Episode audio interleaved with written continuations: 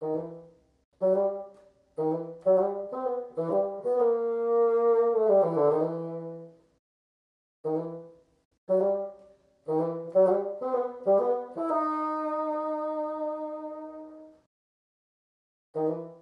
大家好，欢迎收听卡克洛奇拖鞋下的沙龙。又进入新的一年了，然后同样的，呃，我们又到达这个艺术单元，是我们呃去年来说已经做了两年的时间，非常受欢迎的艺术单元。同样也是万博士 Joyce 来替我们这边解释各种各个方面的艺术相关的主题。呃，Joyce，大家好。很高兴在新的一年又可以跟大家见面了。那呃，之前呢也给大家带来了很多很有趣的一些知识。那我们今年现在要接续的呢是去年讲过的关于艺术心理学的部分。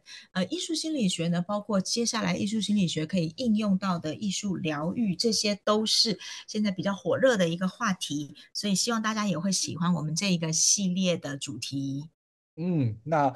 呃，可能要给大家简单的呃科普一下，我们上一期所说到的弗洛伊德的一个呃简单的一个三大理论，它可能呃间接或或直接的影响到艺术创作者的这个部分。记得有三个名词叫做本我、自我跟超我的一个相对应关系。那我们请那个 Joyce 来替大家大概回复一下，回忆一下。我们之前上课的一个内容。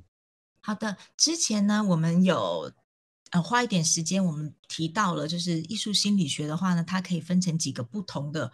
阶段发展的部分或是学派，一开始的时候我们有讲到这个实验艺术心理学，就是跟大家有提过一个小猴子的实验。然后现在呢，我们进入到的是精神分析派的这个艺术心理学。之后我们还会再提到格式塔跟认知学派的艺术心理学，也是现在应用的比较广泛的这个艺术心理学的部分。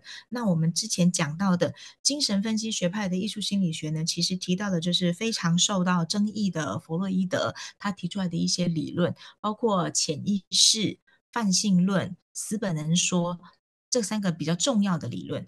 所谓的潜意识呢，我们会有提到一个冰山模型，其实这个大家也都大概有听过。就人的意识呢，像一个巨大的冰山，我们能够理解到的是我们自己的意识的部分，但是下面我们还有很多地方我们自己都不了解的自己，就是潜意识。的部分，那潜意识跟意识当中呢，我们还有一个小小的界限，叫做潜意识，它就用它来分割了本我、自我跟超我人的三个意是理论。这个就是弗洛伊德提出来的也比较受争议的一个地方。那什么是本我呢？我们可以称之为人类的一个本能，就是他的行动标准是一切以维护自己的生活状态啊的理的，就是各种比较呃自私的。或者是一些本能类型的追求是叫做本我的，那自我的话呢，它就是受一些规则跟制度来约束的。我想要这样做，但是我知道我不能这么这样做，所以我就不这样做。自我可以说是一个受规范后的、受教化后的一个本我的表现，他们的表现会让人家觉得是符合这个社会的规则的。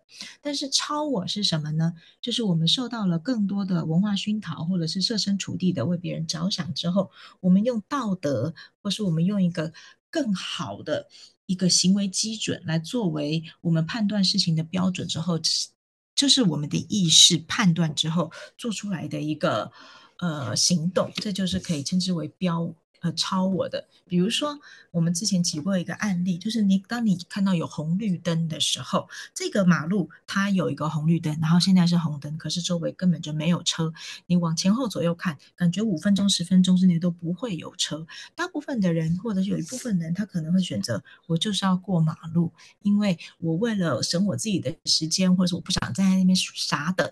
这个就是直接过马路，他可能就是本我行为。那自我行为的话呢，他可能就会觉得说有两种判断结果。按照规则来判断，自我就会觉得说规矩就是说，呃，有红灯就是不能过马路，所以我就守规矩。那我就决定，那我就不要过马路。但是我不过马路的原因是因为我知道过马路了以后，要是真的有摄像头镜头把我拍到了，我可能会被罚款。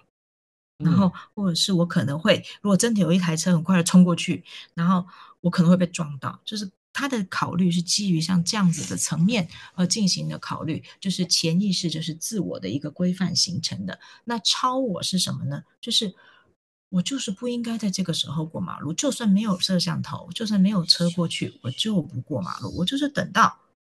红灯结束变绿灯了，我才过马路，这就是超我行为。他是以道德或者是一个很高的标准来衡量他自己的行为而做出来的抉择。很多时候，当我们看到本我、自我跟超我，他有的时候行为结果是一致的，但是他的心理动机是不一致的。这个就是心理学，呃。他可能，你从不管你从动机投射到结果当中，我们可以进行分析的一些比较有趣的地方，这就是呃弗洛伊德提到的一个关于潜意识的理论。有的时候有一些事情。不是你自己觉得你应该这么做，而是你就自然第一反应也就这么做了。那这个就是关于潜意识它的讨论，这是弗洛伊德的一个理论。第二个部分呢，就叫做泛性论，就是他认为什么事情呢都跟性有关，是以性为巨大的一个动机。比如说，为什么人家结婚，男人为什么要追求女性，或者女性为什么要追求他喜欢的帅哥等等，这个都是以性为动机而发生了各式各样的行为，那当然这个不只是纯粹的性，甚至衍生到他的社会种种行为。我们为什么要赚很多的钱？我们为什么要追求社会地位？我们为什么要有各式各样的表现？其实都是一个性本能动机。那这个就是弗洛伊德提出来的一些理论，当然争议也会非常的大。那从这个他的泛性论的话呢，他又提出了一个性心理的发展期，就是我们从零岁开始一直到成年中间这一段时间。每一个人的性发展，就是人格理论发展会发生什么样的变化？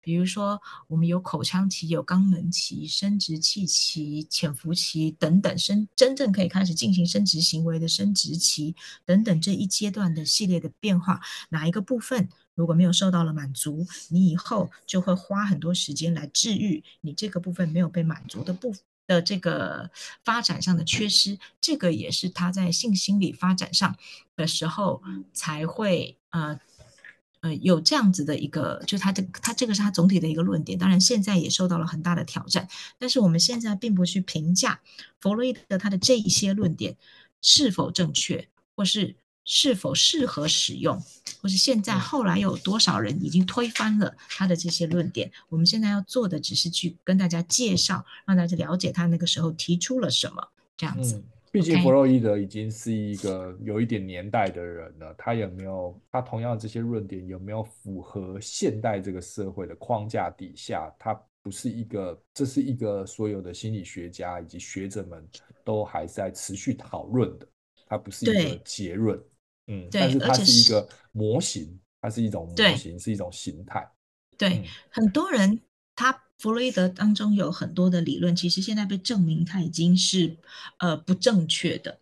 那但是呃，我觉得秉持着吧，就是理解或是了解他为什么不正确，之前你得先知道他原本到底说了什么，然后我们再去看他不正确的地方在哪里，还有他当初为什么会这样说。那当等到我们来进行这方面的研究，或是我们要学习这方面的知识的时候，我们不要犯同样的错误。我觉得这个也是一个观点。当然，有很多人他不是那么支持弗洛伊德的论点的时候，他会直接跳过说：“那我们为什么要去学习人家的错误？”所以这个是一个呃不一样的立场而已。OK，嗯。好，然后再来还有一个叫做死本能说。其实，呃，死本能说呢，他提到的主要就是呃对涅槃的一个追求。我们知道有很多人他不求生存的时候很好，但是他希望他死了以后或是在死追求一个完美的死的一个状态。那这个就会是他呃其中一个讨论人的行为动机的。一个观一个一个观点，当然这个也是争议比较大的。那呃，我们因为是是艺术心理学嘛，所以我们如何把它应用在艺术当中呢？就是我们要去思考，通过弗洛伊德理论，如何去分析艺术家他在创作的时候的一个艺术形态的状态。比如说，因为有潜意识就有梦，然后有性本能的话，它就是有一个利比多能量的一个转移，通过了这个潜意识。的话，艺术家他其实在创作的时候，一样是躲避这个意识的这个监视，将利比多伪装变形，然后呢变成另外一个他想要传达的画面，投射在他的艺术作品里面。比如说，我们通过他的这个理论，我们分析了呃达文西的几幅作品，就是圣母像、圣子跟圣安妮的作品，我们。如果用弗洛伊德的理论去分析的话，他似乎是有恋母情结的，并且结合他童年时所受到的创伤，所以他画了非常多的圣母像，其实是为了治愈他自己小的时候没有受到足够的母爱，他想要复活他母亲的微笑，然后升华他当年离别他母亲的这种悲伤的情绪，所以这个也是我们呃通过。这个他的理论，然后呢去分析他的作品，然后像达文西这样的伟大的艺术家是如何通过创作来治疗他自己的内心，然后这个是我们之前提过的。嗯、对，但是这这是这是呃我们之前上一个上一次的节目所提到这个达文西他的画像的他的内心的想法以及对应的关系。不过如果套进套进那个所谓的弗洛伊的理论来说，就是。以这个论点去看那个画的话，其实是一个还蛮明显的。他的确好像就是这样子的人，然后做这样的事，跟他的故事背景跟时代连接在一起，诶，就是这么一回事。可是如果不去套弗洛伊德的情况之下，不用弗洛伊德理论来去看达文西的话，会不会是一个不同的状况呢？那是当然的，任何一个理论，它都是提供我们作为分析的一个工具。就好像小的时候，大家不管在国中的时候，都已经有学过什么，同样一个数学题目有很多不同的解法嘛，对不对？嗯。但是，呃，人文的事情，就是不管是我们分析一个艺术作品也好，或者分析一段呃文章也好。我们用了不同的工具，它得到的结果往往就会不一样。因为人的心理也好，艺术创作也好，它就不像数学题目，它是有一个标准答案的。你不用，你用不同的方法，你用不同的观点去看它，你得到的答案，你得到的结果就不会一样。比如说，有的人他就不用这个弗洛伊德的方式去看达文西的作品，他纯粹是用美术史的方式。或者他用创作技巧，或者他用商业的方式去看达文西的作品的话，那他可以觉得说，因为在当时本来画圣母圣子就是一个主题性的创作，你单画圣母跟单画圣子的话呢，他在呃创作上，第一个没有像圣母圣子这样子是两个人物这么样的丰满。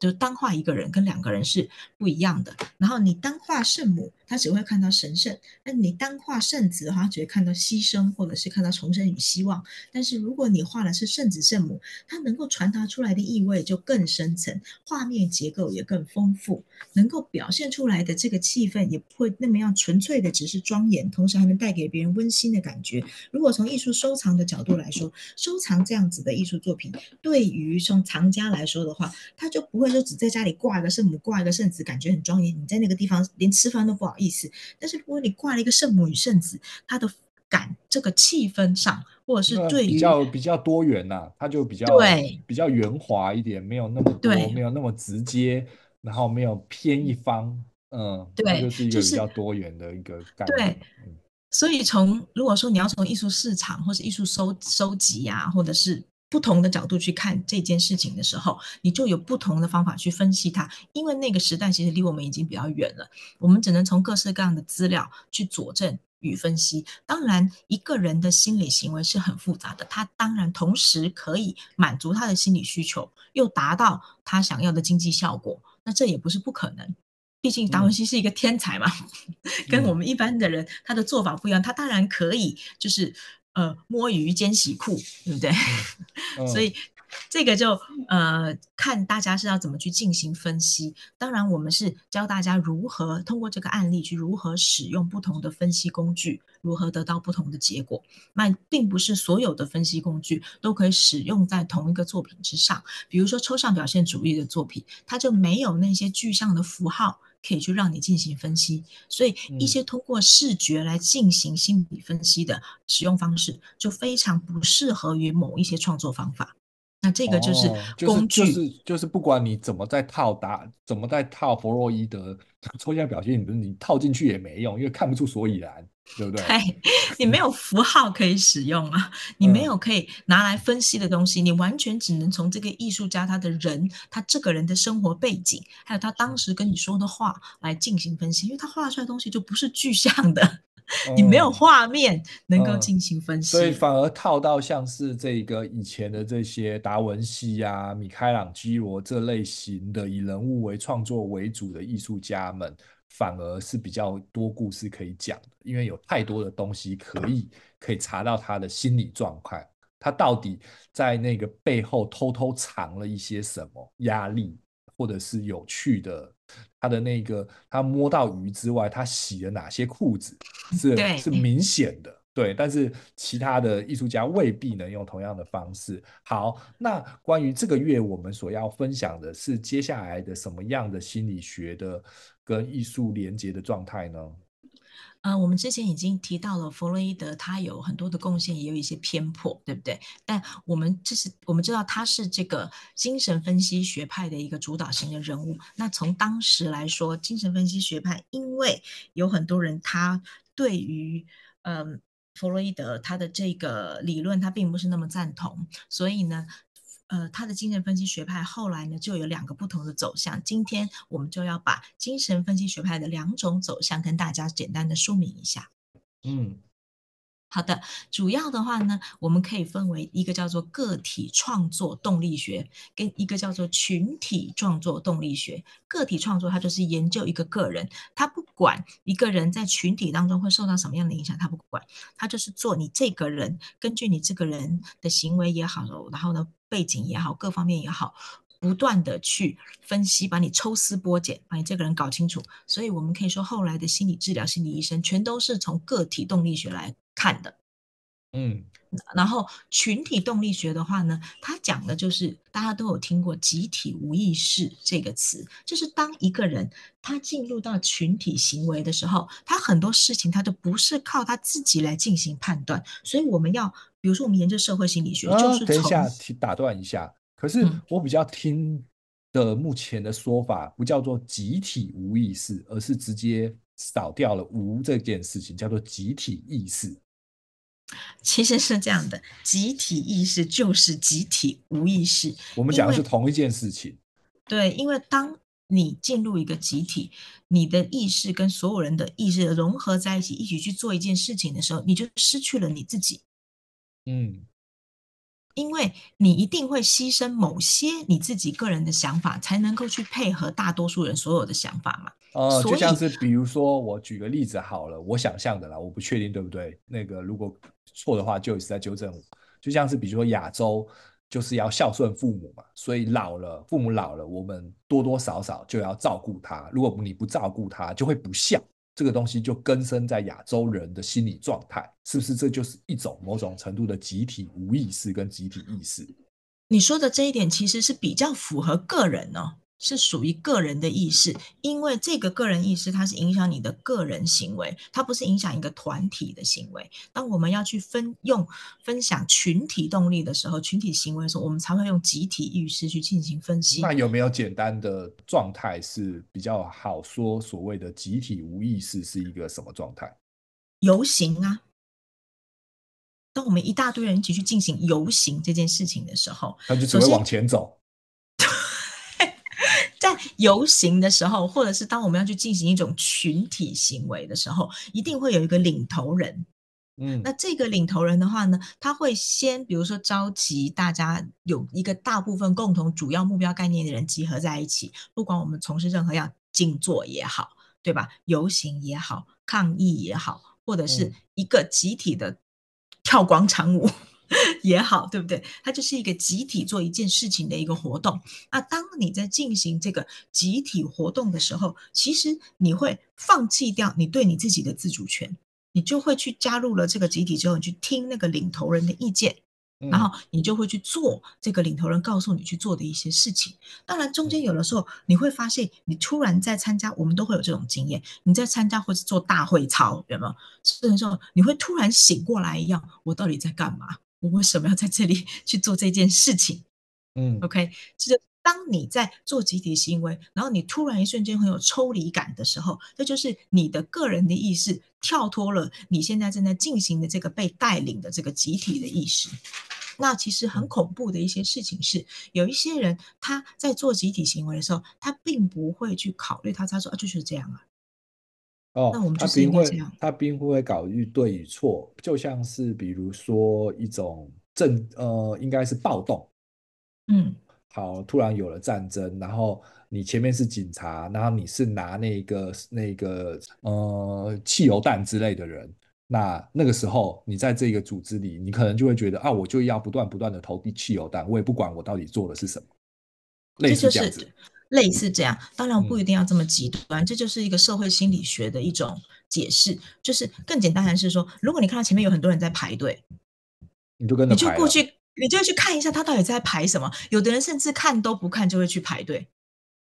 哦，这就是一种从众的一种，其实他的行为他不知道他自己在干嘛，属于一种无意识的行为。那当然会有很多人就会利用这种呃人在进入集体的时候放弃自我判断能力的这种社会型的心理学。那这个这个就是呃一个值得研究的部分，它就跟研究个人不一样。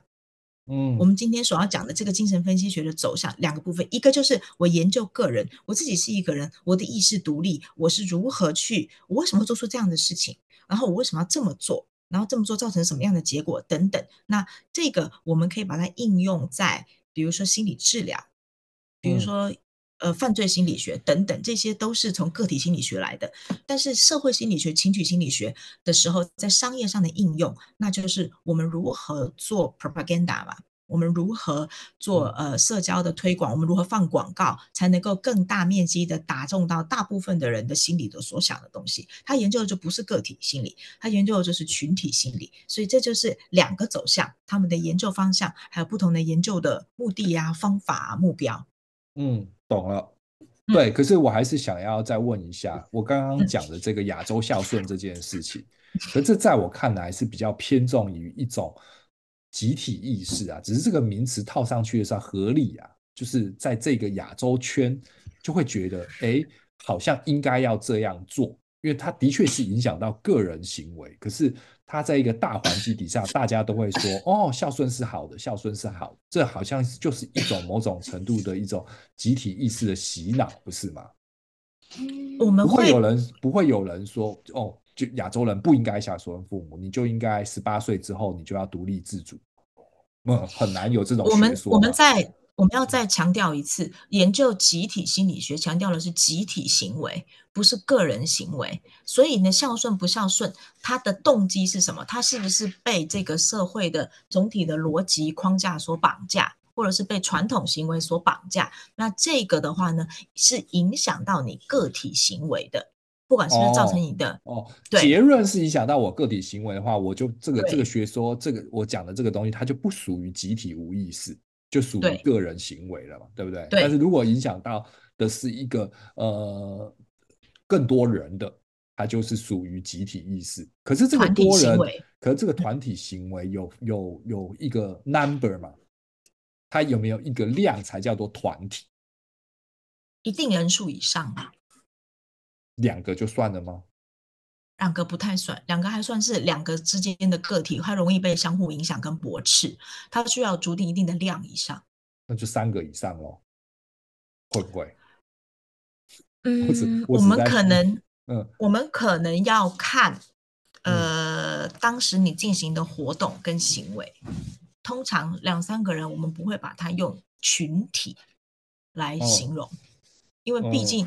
你群体的话，他要做的一些事情，他的呃，越人越多，我们可以说是人数越多，你的行为动机跟目标必须越简单。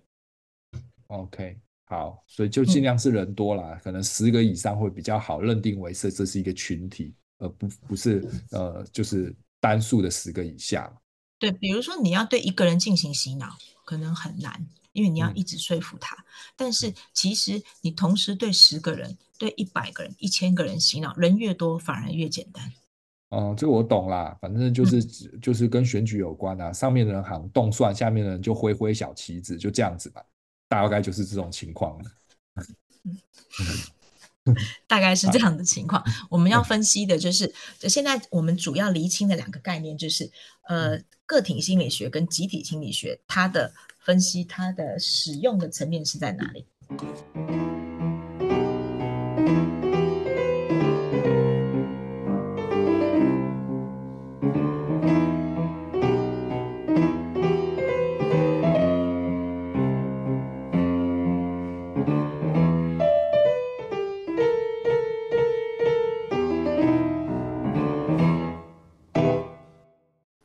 我们刚刚讲讲到的是一个集体无意识，也就是我们常说的集体意识。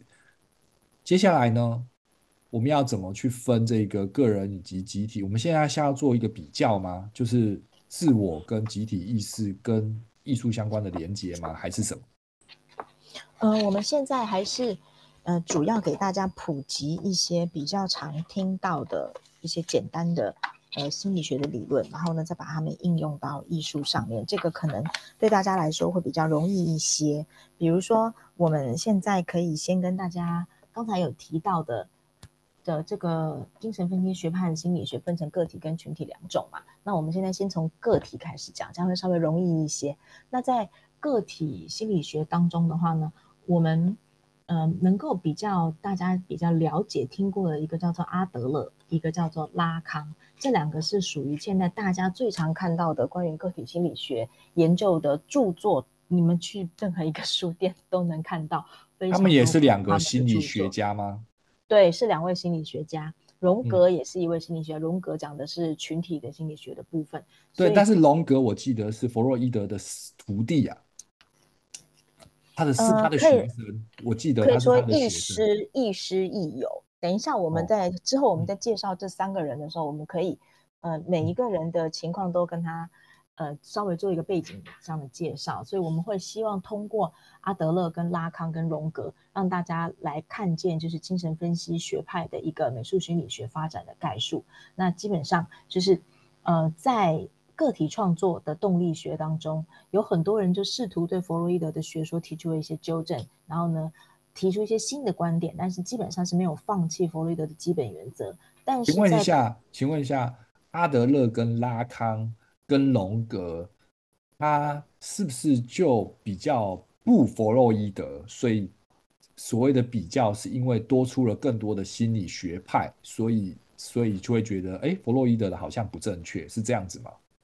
因为他们其实在同一个时候进行了研究，但是呢，在这个进进行研究的时候，每一个人研究他关注的点，第一个其实是不太一样的。那第二个部分就是，当呃我们在做这些研究的时候，我们会发现另外一个人他研究的内容跟我们会呃有一些小小的区别，所以你会提出一些不同的看法。就是现在所有的研究人员都是一样，嗯、就算你们是同一个学派的，你们之中也会有呃不同的观点。嗯，所以基本上应该是没有对与错，嗯、就只是观点上面的不同吧。对，然后呢，就看大多数人认同你还是不认同你。哦，所以这是一个百分比的问题。就比如说阿德勒讲的东西，是大部分的人觉得嗯比较正确，在这个在这个学这个学说当中，弗洛伊德讲的就比较不。少人赞同，所以这是一个这是一个比赞的多寡的问题，粉丝多少的概念哦。呃，不完全是这样，是它是否能够被验证？因为它认，因为心理学也是一门科学，就是任何一个学科，它其实都是科学，它是有科学研究方法的，并不是说大部分的群众老百姓觉得你是对，你就是对的，你必须要通过实验，经过验证，证明你的理论是正确的。所以，可是，可是，如果照这个逻辑来说的话，那只要是证实弗洛伊德是正确的，不管你喜不喜欢这个论点，它就是正确的啦。或者是阿德勒的论点，如果被被被科学化的分析为正确，那你再不喜欢，它还是就王道啊。嗯，对，是这样的。就好像你不喜你你你不喜欢牛顿这个人，他超级讨人厌，但是他提出来的各式各样的物理学说就是正确的。嗯，地心引力之类的，是这样的。嗯，对，是这样的。嗯，好，那我们继续吧。好，那先在讲阿德勒他的自卑与超越这件事情这个理论来说的话呢，我们就先介绍一下阿德勒这个人的背景。大家都比较喜欢听故事嘛。那么阿德勒是一个呃什么样的人呢？他是一个出生于奥地利的犹太家庭的，他也是一位心理医生，也是心理治疗师。我们都知道犹太人非常优秀的民族嘛，然后他也是个体心理学学派的一个创始人。在发展个体心理学这个概念的时候呢，阿德勒他就脱离了这个弗洛伊德的精神分析学派。在这个发展的过程当中，他曾经确实一度称他的工作叫做自由的精神分析，后来他就拒绝了。说他自己是精神分析学家这个标签，他的方法就涉及了性格研究，跟呃如何去研究他整个人他整体的状态的时候，不完全是依靠弗洛伊德说每一个人都有病。或者是每一个人都会有性动力这样的统一的一个观点去分析人，他更喜欢用更全观的方式，所以他后期二十世纪以后的心理咨商跟精神医学当中都采用了阿德勒的方法。阿德勒他会首先强调社会因素在个人重新就是自我意识建立的这个过程当中的重要性，并且把精神医学带到这个。呃，相关的这个理念当中，也就是说，我们现在后来进行的这一些心理咨商，我们会了解说你为什么会这样想啊？因为小时候发生过什么样的事情，然后因为呃社会上在这个社会环境，比如说你刚才说到的孝顺，社会环境觉得我要孝顺，那我要孝顺到什么程度？是你从小受到了什么样的呃固化的一个想法的一个植入，才造成了你现在这个情况？所以这个是他会去进行的一些分析。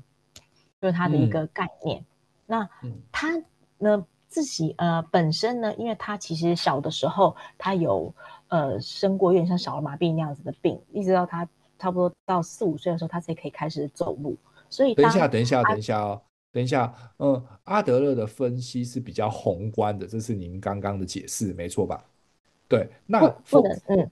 不能说是宏观，而是看了你这整个人的呃总体的状态，你生长的环境，然后你的生活背景，然后包括你受到的社会因素的影响，这叫做比较全观的，嗯，全貌。哦，那就是一个比较比较更更更更多的方面。那弗洛伊德是不是就是只是把他的这个什么十本能说啊，或者这是他三大学派啊，自我、大我、这个超我的这些东西去套在每一个社会阶层跟人身上？然后或者是性本能的这些东西，他只是套他的这的这个学说到每一个人身上。那当然，每一个人经历过的不同，或他欠缺的不同，就会衍生出什么样的个性。所以方式是不同的，这样子去去去探讨这两个人，没错哈。对，是这样的。好，那我懂了。呃，因为。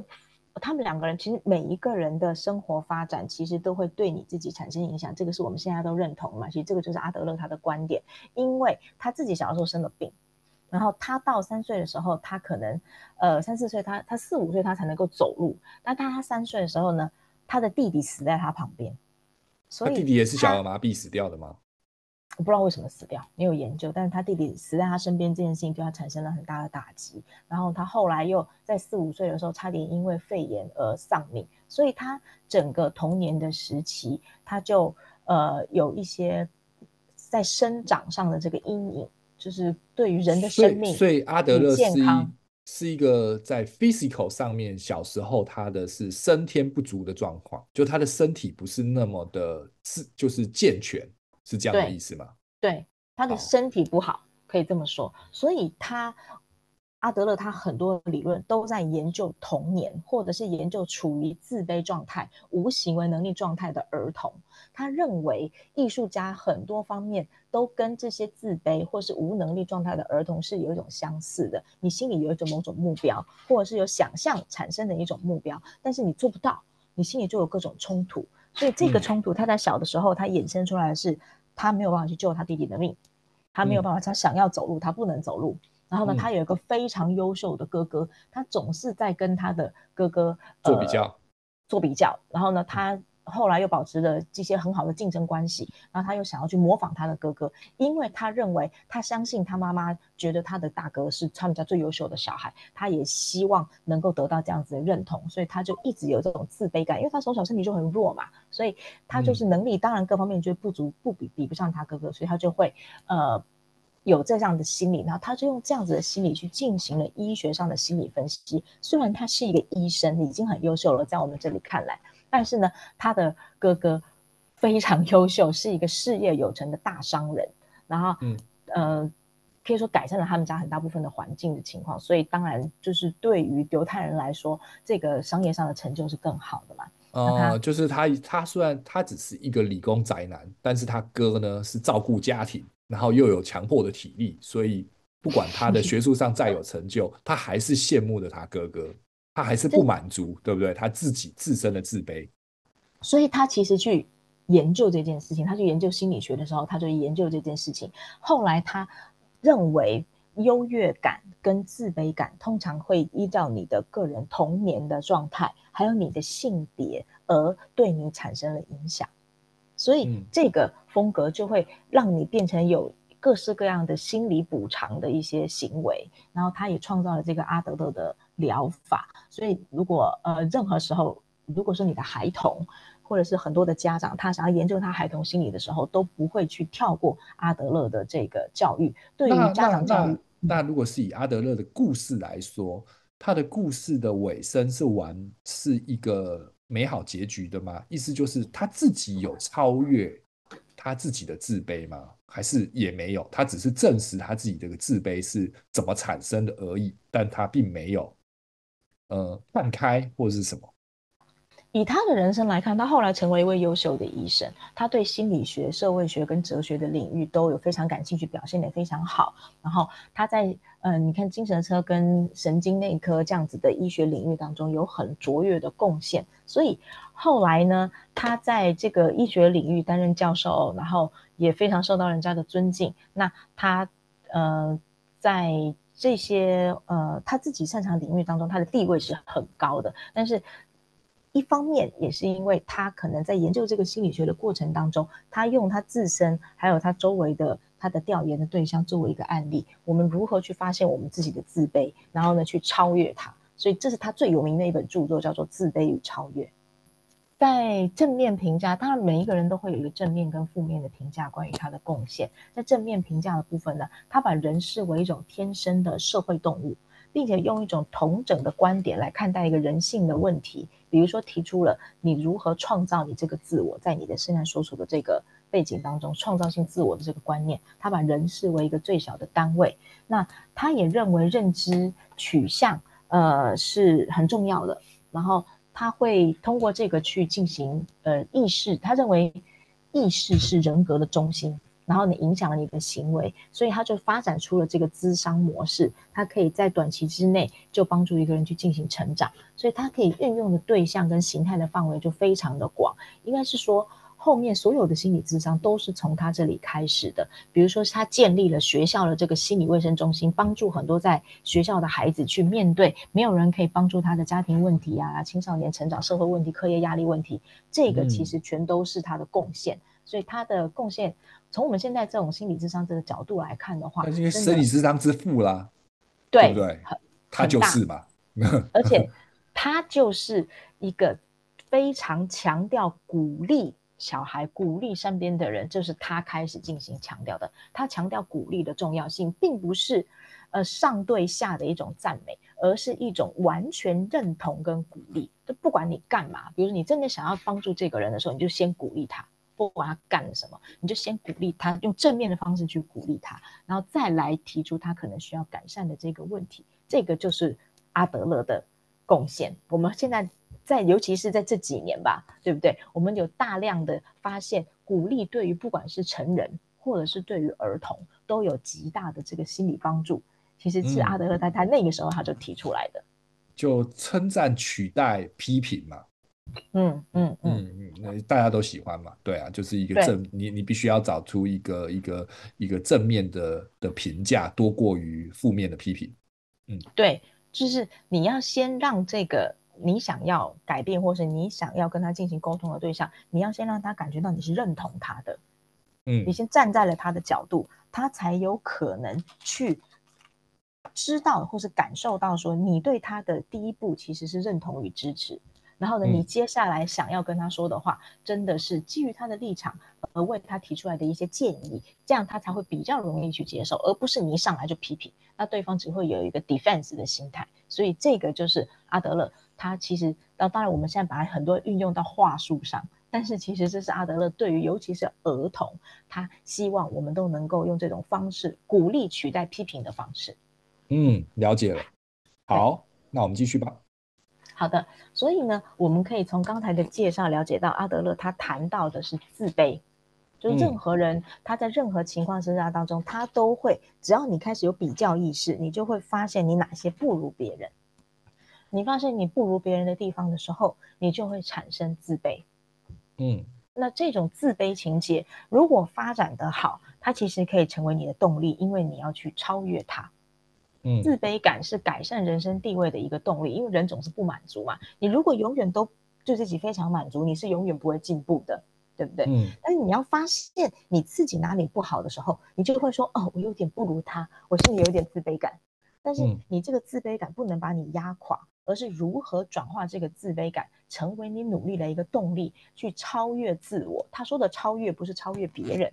而是超越你自己，尤其是克服你的自卑感，让你自己更上一层楼。这个就是他提出的一个比较重要的论点。他是从幼儿的自卑情节开始，然后呢，创以及追求卓越的一个动机。那我们因为讲的是艺术心理学嘛，所以我们把它放到艺术创造的动力来说的话呢，嗯、首先的自卑情节是其实大部分的艺术家他都存在的。因为艺术创作这件事情本身，它是更内化的，它是一种自我表现，尤其是在呃沉浸的时候，它是一种自我表现的方式。通常是那些讲话或者是用一些方式，它不容易 draw attention，或者它不好方便用语言或是其他方式来表达自己的人，他可以用创作艺术品的方式来进行发泄、进行自我治疗，然后呢进行展现他个人的自我。所以通常艺术家。他内心是有自卑情节的，他会希望通过艺术创造来进行一个反向作用，去赶超别人。我说不过你，但是我画出来的画，我唱出来的歌，我跳出来的这支舞，比你说千言万语来的还要更能够 touch 到别人的这个 emotion，或让别人更了解我。那这个就是一个创造的动机。嗯、那这个就是一种积极的心理因素。他认为。艺术家做这件事情，它并不是什么性动力、性本能，因为这是之前弗洛伊德的理论嘛。我是想要 show off，、嗯、我是有点想要争取什么之类的补偿什么。但是从阿德勒的角度来看，他其实是一种对自身的自卑的超越。如果他只是纯自卑，嗯、他不想要去突破，他根本就不会去创作。嗯，那他的创作其实他就是想要表现出来，他就是想要让别人看见。嗯不然你就不要做了嘛，嗯、因为你放在心里没有人看得见，所以这个是他认为的一个创作动机。所以跟弗洛伊德相比的话，弗洛伊德他关注的是艺术家人格分裂的因素，就是受到过去的产生的影响。但是阿德勒他更注重的是一个积极的未来目标、正面的因素，就是艺术家他通过创作达到了他整个人格的整合跟统一。就是我希望通过这件事情，我做了一个很好的作品，我超越了我自己。然后他不断的在创作，他就是不断的在超越他自己。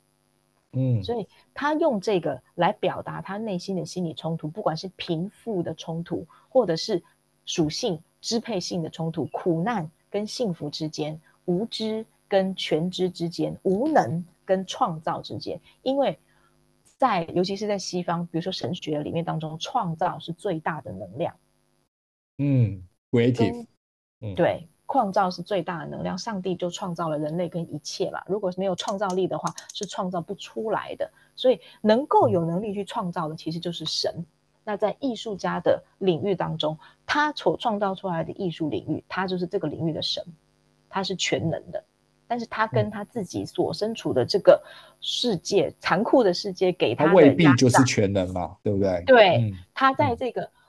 残酷的世界当中，他可能相对的是更苦难、更无知、更无能的。但是他通过创造这件事情，嗯、实现了他的幸福，实现了他这个全知与全能的创造的这个能力。他就是克服了他的自卑，他进行了超越。然后在这个理论当中，他在呃用这种平时的方式去转介介介绍了。创造的一个内在动机跟动能，这个其实就比弗洛伊德的这个理论来的让人家觉得是更有意义的。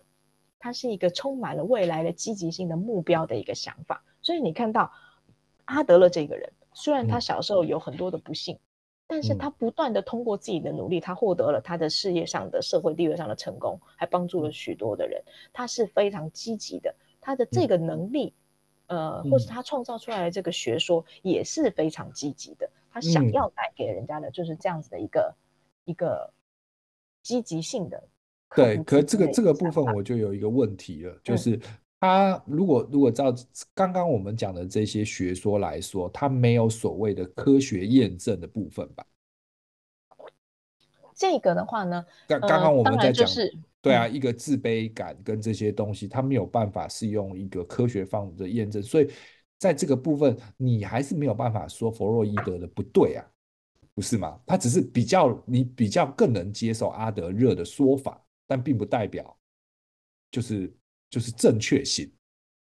这个可能就是只能用匿名访谈之类的方式你知道我想要进行调研，就是你你知道我你知道我想要问的问题吧？就是在这个部分，因为我们刚刚在讲说所谓的对与错，这个学说派必须要有一个科学的证实嘛。可是我们刚刚讲的这个部分的这些理论，它似乎好像没有办法用科学的证实来证实这个这个这个这个这个说法或这个论点是错或对的，对不对？看起来都对啊。嗯，你刚才提到的科学的方法有一个错误的理解，就是你觉得科学方法就一定是通过仪器、通过实验才能够做出来的，叫做科学方法。但是其实调研、研究、分析，它也是一个科学方法。比如说，我找一千个人、一万个人来进行同样的测试，嗯、它能不能够得到出我想要的这个结果？哦，那就是一个大数据嘛，就是一个大数据比对的结果嘛。那我们刚刚这个比较这个阿德勒这个东西，它是经过分析的结果得到的吗？还是就是一种呃，我听起来比较爽？当然。你要提出一个理论的时候，你一定要有数据的支持，哦、它一定是有访谈，Okay. 它一定是有一些调研跟实验。嗯、我们也可以知道，尤其是美国，他们在比较积极积极的进进行一些心理实验的时候，他甚至会创造一个监狱什么之类的嘛，对吧？哦，对对对对对对，实质上的人体实验啊，就是一种精神上面的实验之类的。对，这就是人类行为心理实验嘛。所以当然我们不是很支持有一些，嗯、尤其是犯罪心理学，我们不是很支持一定要用这种积极的方式。但是呃，在这种普遍性的这个方式，我们还是可以通过跟临床的回馈来得到我们这个。理论是不是需要修正？嗯、那当然，呃，目前阿德勒的这些理论在应用上来说，或是在治疗上来说的话，还是应该是被认证过的吧？嗯、对，比较广泛的认同的。嗯嗯，好，那我们继续吧。我我们可以再介绍它有一些简单的一个内容，比如说如何去辨别这个自卑跟超越。其实有的时候自卑一定是对比而产生的。有一句话。就叫做没有比较就没有伤害，嗯，对不对？这是我们现在常听的。对，如果你没有一个很优秀的哥哥，或是你们家隔壁没有一个很优秀的小孩，你就不会被比较，或者是说你想象的一个比较的目标，也不见得是真实存在的这个目标，只是你想象的一个去对比的假想敌这个目标。你假想的目标它越是优越，你的不安跟痛苦你就会越深。但是人其实大部分的人。他只要没有不断的被受到心理伤害与打击，他都是有动动力的，他就会激发他的这种，我去跟你比一比，我去努力看看我能不能模仿你，甚至到最后超越你的这个程度。嗯，所以通常对你有一些不安与痛苦的时候，你就会想说啊，隔壁的考了八十，结果我只考了六十，好，听起来也不会很远，我拼一拼，搞不好也可以考到七十，那我们的距离不就接近了吗？就能够去激励他自己。或者是说，当我发现我现在是六十，隔壁的考八十，我能够可能还可能够比一比，结果对面的他考到一百二，都不知道为什么他可以比一百还要更优秀，老师都会觉得说这种小孩子还可以跳级，嗯、那我会不会想要去跟他比呢？就是不安与痛苦，这个因如果距离太遥远的时候，他可能会发生一种断层现象，就是他跟我已经不同世界的人了，嗯，我就不会想要去跟他进行比较。但是想象的目标比他必须要接近一些啦，嗯，他必须要接近，就是像是自己的兄弟姐妹、自己的家庭环境，我家跟隔壁邻居的的比较嘛。所以如果可以想象，如果阿德勒那个时候他妈妈是把他放在这种启聪学校之后的话，他没有强力的哥哥在旁边，那也许今天就不会有阿德勒了。对，如果说他隔壁住爱因斯坦的话，结果也是不一样，他们都犹太人嘛。但是，如果如果他旁边全部都是断手断脚的人，那也许他这个比较性就没那么强，因为他就比较好嘛，至少还可以走之类的。所以，其实他有一个很重要的，他容纳了很多的社会性的内容。他的理论当中，他就容纳了不只是像弗洛伊德啊，每一个人都有会怎么样，每一个人都是怎么样。但是，其实他的因为他的理论容纳了这些社会性的相比比较会更有说服力，而且因为。他个人的这个童年经验，所以他认为他的这个呃理论由他自己本人的验证之后，嗯、他会觉得说，至少无论如何，也许在类似这个社会情况下的孩童，他都会有这样子的心理反应。但是我们还是有一个但书，就是因为他这个理论呢，更多的我们适用在美国，因为你知道美国、欧洲的国情。跟亚洲的国情、跟印度、非洲的国情还是不太一样的，所以当你要使用这个理论的时候，嗯、它还是会需要去一些更多社会上的呃环境上的一个兼容性要去考虑这件事。那，那我知道了，就是是这这一百个实验的对象其实就是美国人嘛，或者是欧洲人嘛，对啊，他不是实验的一百个或一千个的亚洲人嘛，或者是印度人嘛，所以不准嘛，对不对？如果你把它套到亚洲社会上，它就不准啊，就是不同的人。对，我们有孝顺，他们没嘛，对不对？对，对我们小时候，我们从小被打到大，他们没有嘛。但是现在，因为可能，比如说在他们那个时代，跟他们那个时候的美国跟跟我那个时候的亚洲距离是非常遥远的。但是现在，因为社会的扁平化嘛，世界扁平化，所以我们也越来越就是开放的程度也是比较接近了。有很多传统观念已经在这边慢慢的被呃怎么说呢，进行了一些筛选。所以在这个时候，我们会发现为什么阿德勒的理论以前进不来亚洲，尤其是进不来呃台湾两岸这些地方或是日本，因为以前我们根本就不吃这一套，我们不夸奖小孩，我们就是打，嗯，我们就是骂，棍棒底下出孝子，对不对？啊有啊，就是我们的台语啊，进来拜一拜啊，绝对不会说自己小孩都是都是坑孩孩子的啊，哪有什么称赞的。对，就是行低假早，行假不好嘛，对不对？就是我们绝对都是一直嫌自己的小孩的，啊，对啊。对，所以，嗯、但是反过来说，如果说是这样的话，嗯、为什么自卑与超越在以前的那个时代并不能完全适用？因为你要自卑跟超越中间增加一个项，我们缺少，那就是鼓励。嗯。就是所有的孩子，所有的人，他都会有自卑。那如果你要让自卑跳跃、进步到超越这个过分，中间就是需要鼓励、嗯，赞美跟支持。那我们就是比较缺乏，应该说早期的亚洲文化当中缺乏的就是赞美、鼓励跟支持。所以，我们更多的还是存在着自卑、不安与痛苦，然后捆绑着每一个人的一生。嗯，那所以照照这个理论来说，那。我们少用了这么多年的阿德勒的这个心理学派的这些学说跟治疗，那亚洲人应该要更痛苦。可是反观的历史来说，那其实亚洲人的更努力跟更有成就，也没再输给欧美的。就是以历史的宏观来说的结局比起来，你少了这个，的确也许在内心状况是痛苦的。可是比成就来说，也没有差到哪去吧。我觉得这个成就要看你从哪一个角度来看，就是如果从个人幸福感的角度来说的话，那一定输给他们嘛，对不对？对，因为我们研究心理学，我们主要不是要对比社会成就，我们学的不是经济学嘛。心理学当然主要目标就是让你幸福啊，嗯，追求的就是幸福，没有别有其他的，心理健康就是一个很重要的幸福，就好像。医生他给你带来的是生理生理健康，他不跟你带其他的，所以研究心理学主要就是心理幸福。从、哦、这个角度来看，亚洲人他就是比较不幸福，他就是比较不快乐。好好，那我们还有一点点时间，那我们在这一段，那请那个 Joyce 给我们一些简单的结论。好的，在。呃，我们可以刚才简单听到了这个阿德勒他的一些自卑与超越等等这些理论。我相信，呃，有一些刚才提到的点，可能是每一个人的扎心的痛点，就是我是不是就是小的时候被缺乏。鼓励呀、啊，或者是我现在如果我是一个父母，我应该要怎么去鼓励我的孩子？然后我要怎么去帮助我的兄弟姐妹，甚至我的父母也好，我要怎么用阿德勒的方式去鼓励他们？或者是如果我是一个艺术家，我要怎么使用阿德勒这个方法来激励我自己去进行创造呢？其实这些在坊间有非常多的阿德勒的书，真的是太多了，买不完。哦，就是买来看就好了。嗯，对。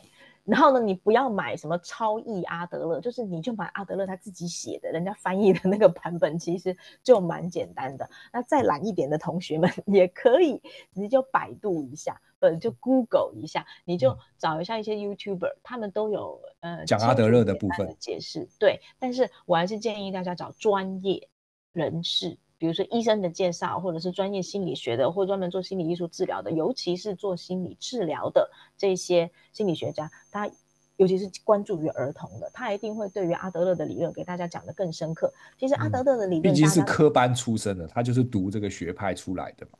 对，对，他讲的会更好，他不会有错误的解释在这里面。那中间其实刚才有少掉一点，就是阿德勒大家都认同的一点，就是一个人的心理状态跟他的出生顺序是有关的。长子、次子跟最小的孩子夹在中间的人跟长长前后的人，这个一定不一样。这个是每一个人其实都认同的观念。他为什么喜欢照顾别人啊？因为他是大哥或者他姐。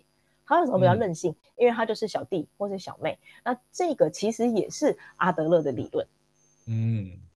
嗯，然后先后顺序会影响的家庭成员的对，嗯，对，所以当我们要理解阿德理论的时候，我们可以很多时候简单想到这个：你的生活背景、你的社会环境、社会性的内容，它其实是更影响你如何产生你的这个自卑跟超越的这个心理。它讲的不是人的本性，而是社会带给你形塑出来的你的意识，造成你的人格。那这样就其实给我们一个很好的动机，就是因为这个不是我自己选择的，而是我。被动的，我一生下来就在这个环境里面，不是我选的，那我可不可以通过我自己的努力去突破它，去超越它？这个一定是可以的。好，那这个部分就请各位听众再仔细的想想如何运用阿德勒喽。那我们今天的节目就先到这边，我们的艺术心理学这个部分还会再持续给各位听众，然后继续的研究跟探讨。谢谢大家，谢谢。OK，拜拜，拜拜。